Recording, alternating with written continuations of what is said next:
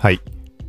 2020年9月15日朝の配信です。最近書いたいくつかの記事、Twitter の編集ボタンに関する話とか、新製品のカメラ、はい、インスタリールに関して、スタンド FM で、まあ疑問に回答みたいな感じで話したもの、ここら辺をざっくり触れます。と、あとは SNS 上で見かけたニュース、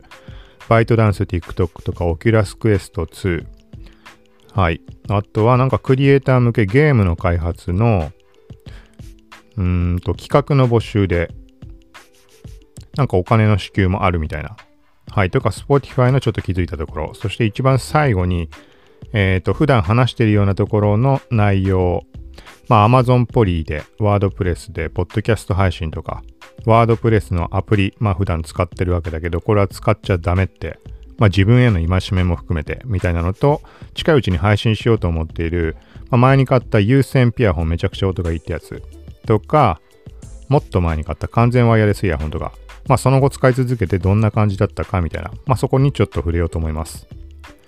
この番組はコークチ T が SNS テックガジェットの最新情報を独自の視点で紹介解説していくポッドキャスト聞くまとめです。ながら聞きで情報収集に活用してください。はい。最近書いた記事プラス、まあ、お知らせみたいなので3点。まず1つ目がツイートのやり直しの機能編集ボタンみたいなリプライ削除訂正すぐ再送信できる機能がテスト中っていう記事を書きましたはい以前から編集ボタンっていうのはこう求めている人が多いっぽくて個人的にはまあそれがあったらツイッターではなくなってしまうだろうみたいに思ってたんだけどツイートした後に編集ができるってこと。はい。で、一時は 5, 5秒から30秒間だけ修正できるみたいな話とかあったりしたけど、最終的に多分絶対実装しないみたいな感じで、ジャック・ドーシンさんが、まあ、発表してそこで止まってました。ところがなんか、リプライ限定で、リプライを送った後にすぐ削除して、で、もう一回返信しようとすると、前回送信した内容が丸々復活して、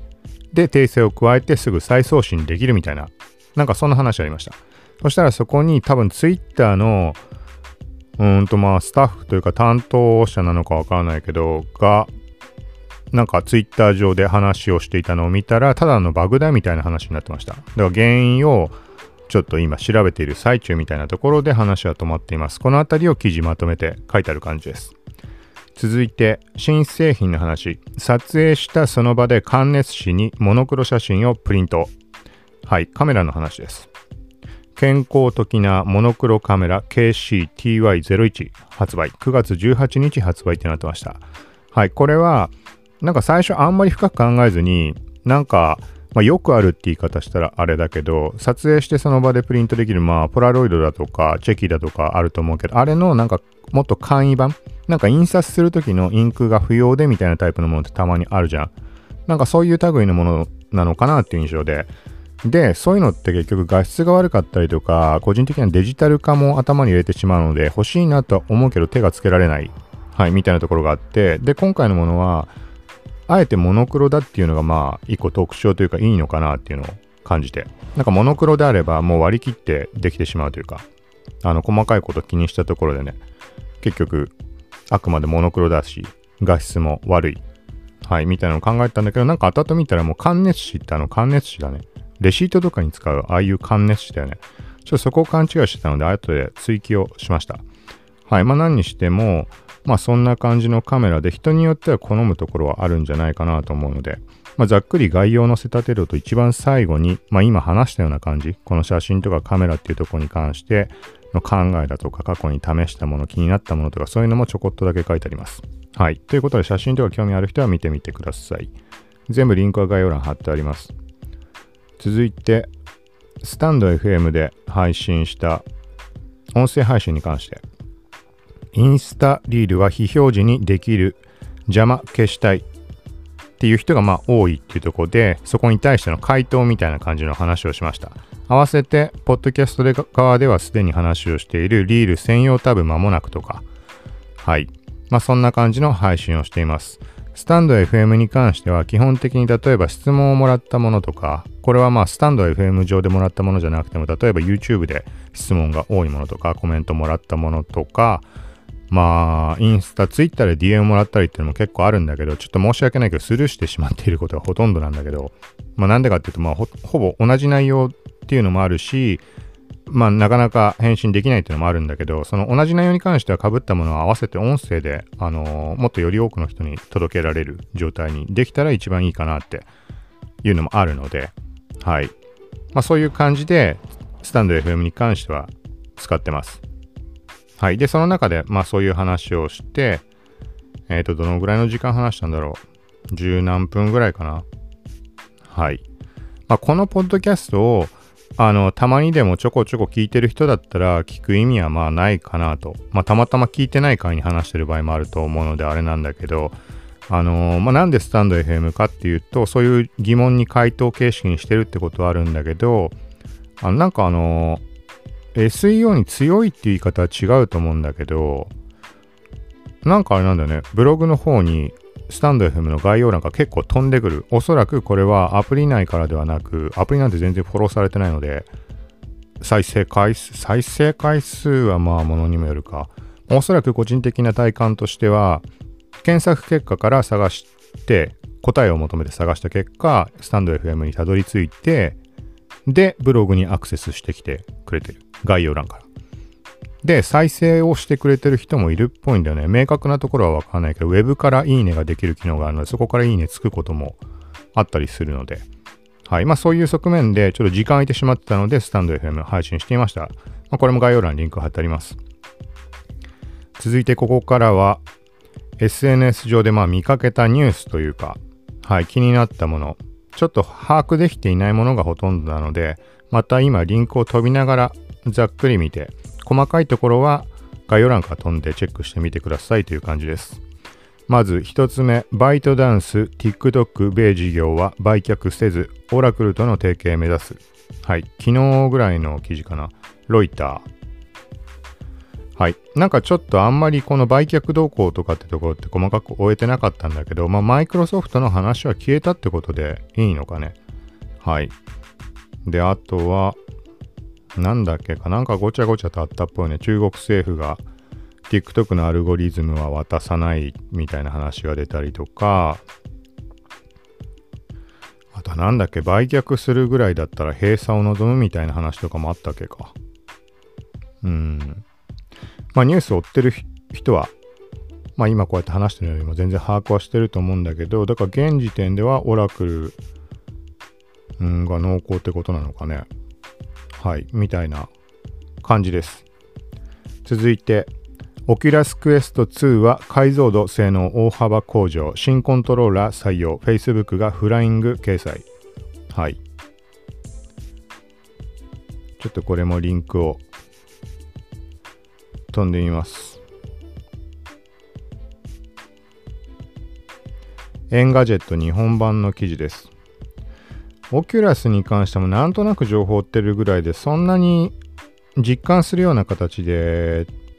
ていうようなものでもないので、オキュラス GO を何年か前に買ったぐらいのレベルだからね。もうオキュラス GO はほぼ使ってないけど、あれだったらスマホをあの箱にくっつけて、くっつけてみるのとかあんま変わないなって画質とかの意味合いで言うと。はい。まあなんかフライングで Facebook が、うん、オキュラスクエスト2の話を掲載したっていう話です。細かなスペックはちょっとな、あれだけど、VR で重要なディスプレイ解像度も片目ほぼ 2K。オキュラスヘッドセット市場で最も高精細になりました。はい。で、あとは、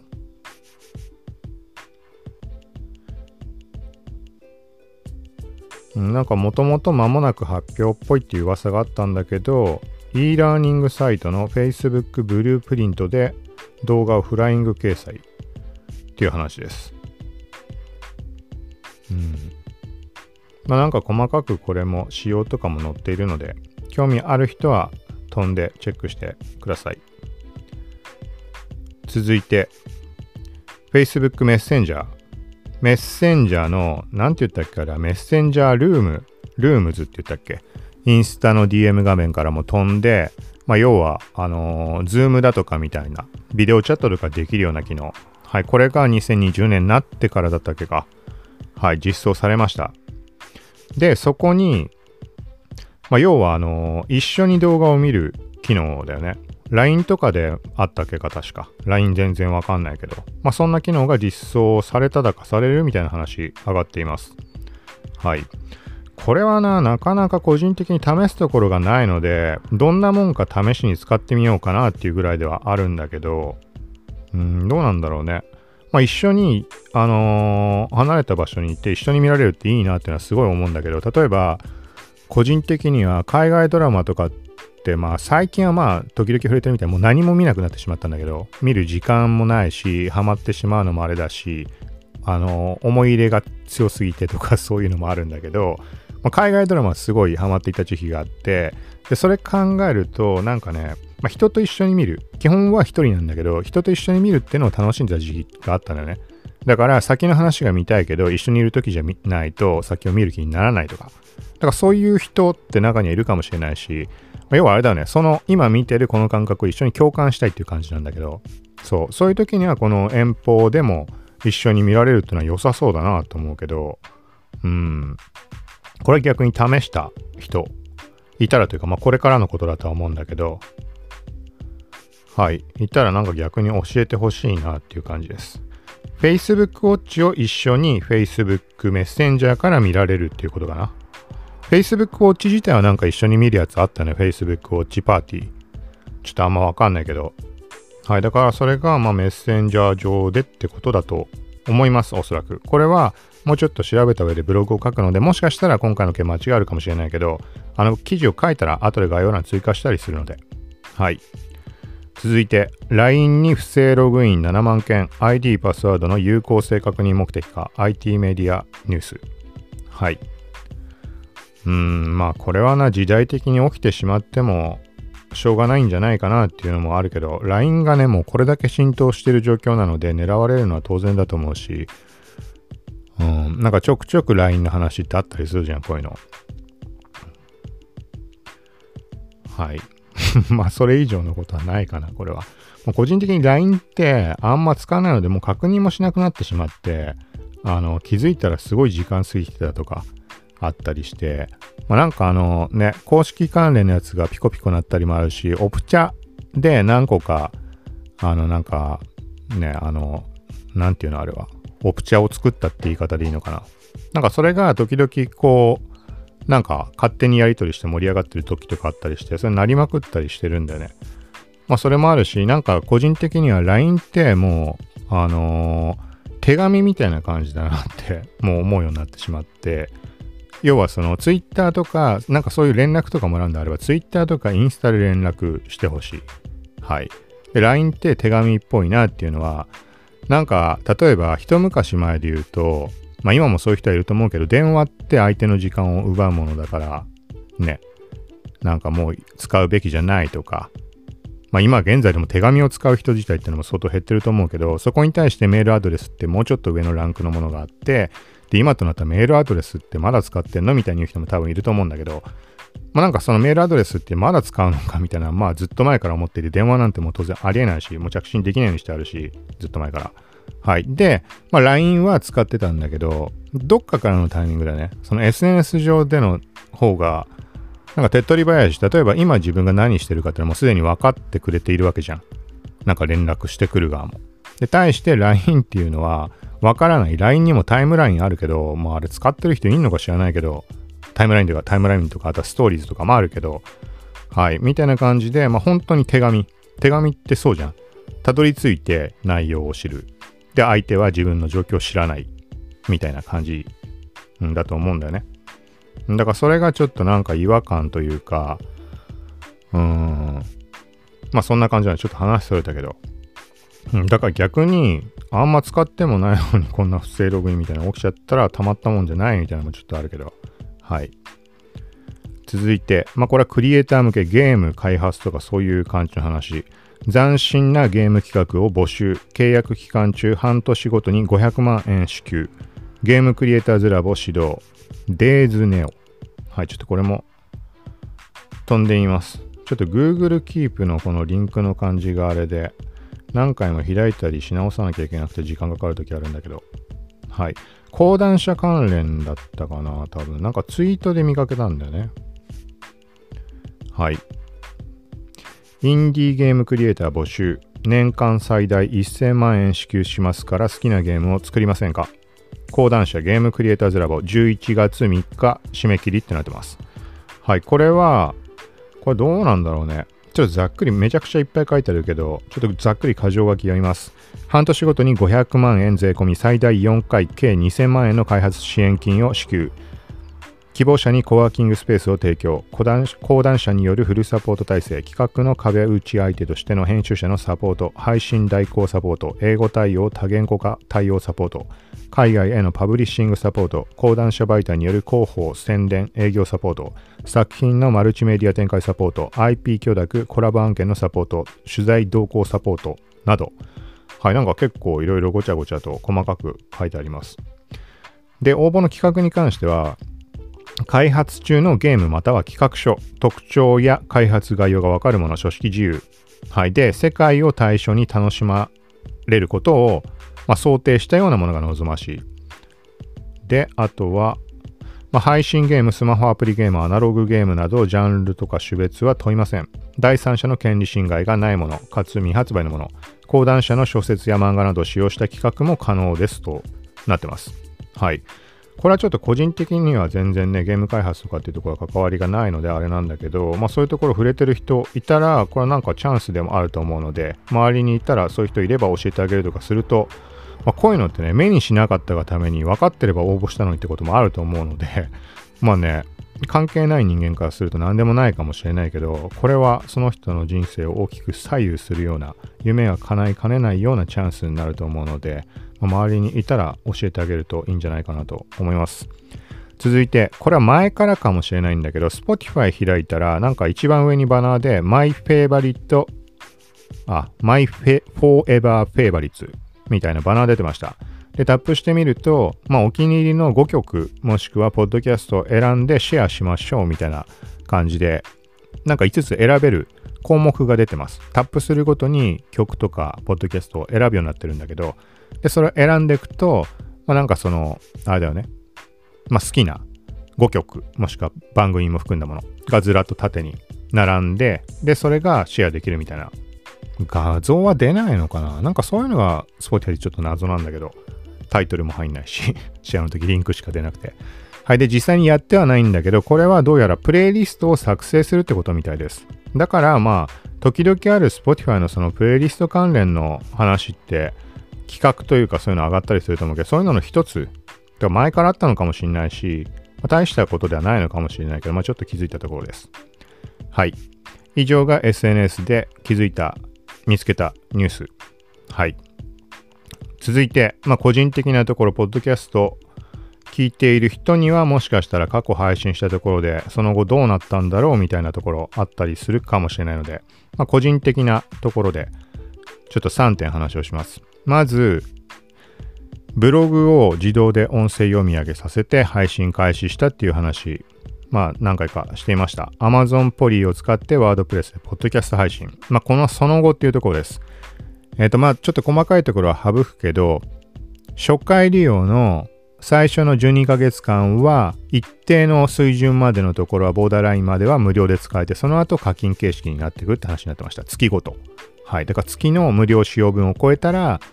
あの、お金が発生していくみたいな。はい。で、あの、まあ、細かく把握はしてなかったんだけど、とりあえず Amazon ポリに関しては確か月で500万文字とかそのぐらいは無料で使えて、それオーバーしたらお金かかるみたいな。100万文字で安いプランで4ドルとか、あの、もっと自然な話し方のやつだと16ドルとかなんかそんなのいろいろあるんだけど、これが昨日見たら料金発生開始してました。なので使い始めて15日ぐらいでお金発生したって。で、細かくちょっとね、ごちゃごちゃしてて把握できてないんだけど、おそらくこれは文字、その Amazon ポリーに関するところというよりは転送料とかそっちに関わるところでお金が発生してたっぽいです。なんか昨日見た時点、初めてかかったタイミングだと思うんだけど、それを見ると0.8なんとかドルみたいになったので、まあ、80円とか80何円とかそのぐらいの感じ。だからこれが1日で発生してたとしたら転送量に関して、まあ、ここからどんどんそれ積み重なって、なおかつ文字数ベースでの方も加算されていってしまうので、うんまあ、ちょっとこれは様子見かなっていう、一旦ちょっと、あのー、止めてあります。ブログの方に関しては。はい。音声の文字起こし、文字起こしじゃない。読み上げ自体をストップしたっていうのと、だから、ポッドキャストの方もしかしたら止まってしまっているかもしれないけど、これ様子を見て、また戻したり、そのあたりしようと思います。なので、えっ、ー、と、もし、そっちのポッドキャストの方をフォローしていて、最新の情報が上がってこないなとか、通知が来ないなとかって思ってる人いたら、ちょっと一回ストップをしているので、もしかしたらもうそのまま、まあ事前に言っていたけど、そのままやめることもあるとは思うんだけど、はい。一応そういうのを含めて、えっ、ー、と、またどこかのタイミングでまとめて、まあどんなもんかっていうところ話できたらと思います。続いて、これはまあ、時々触れてる感じのもので、まあこれはね、どっちかというと自分への戒め的なところなんだけど、ワードプレスのアプリは使っちゃダメっていう話。もしこれから、まあワードプレス使ってる人はいっぱいいると思うんだけど、あなんだワードプレスのアプリって存在するんだなと思って使おう、これから使ってみようかなって思うようなそういう人、もしくは今知らなくて、ああるんだったら使ってみようかなって、逆に今これを聞いて知った人とかもそうだけど、これ使わない方がいいです。まあ、なんでこういう言い方をするかっていうと、もう全然ダメ。まずもう大前提として恐ろしいことが起きる。記事が消えてしまうとか、もう前から散々そういう話してても全部言うのもあれなので、もう話さないけど、なんかね、昨日まさしく記事をワードプレス上で書いていて、最近起きているバグみたいなものっていうのが、下書き保存ができませんでしたっていうタイミングがあるんだよね。でもできないっつってるからもうしょうがないから、あの、スマホでブラウザ版の方にログインして、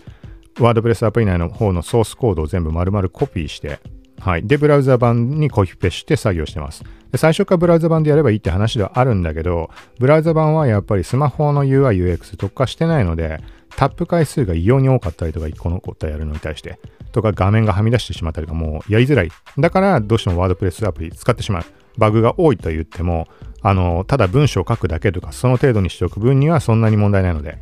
背景ではさっき言ったみたいな下書き保存ができないってなって、ブラウザ版にコピペしたわけだけど、そしたら、あのー、記事をもう完全に公開した後になぜか記事が消えてしまった。まあ、これ何が起きたかっていうと、ワードプレスのアプリ版の下書きに保存してあるものの下書きの方が優先されて上書きされてしまったみたいな感じ。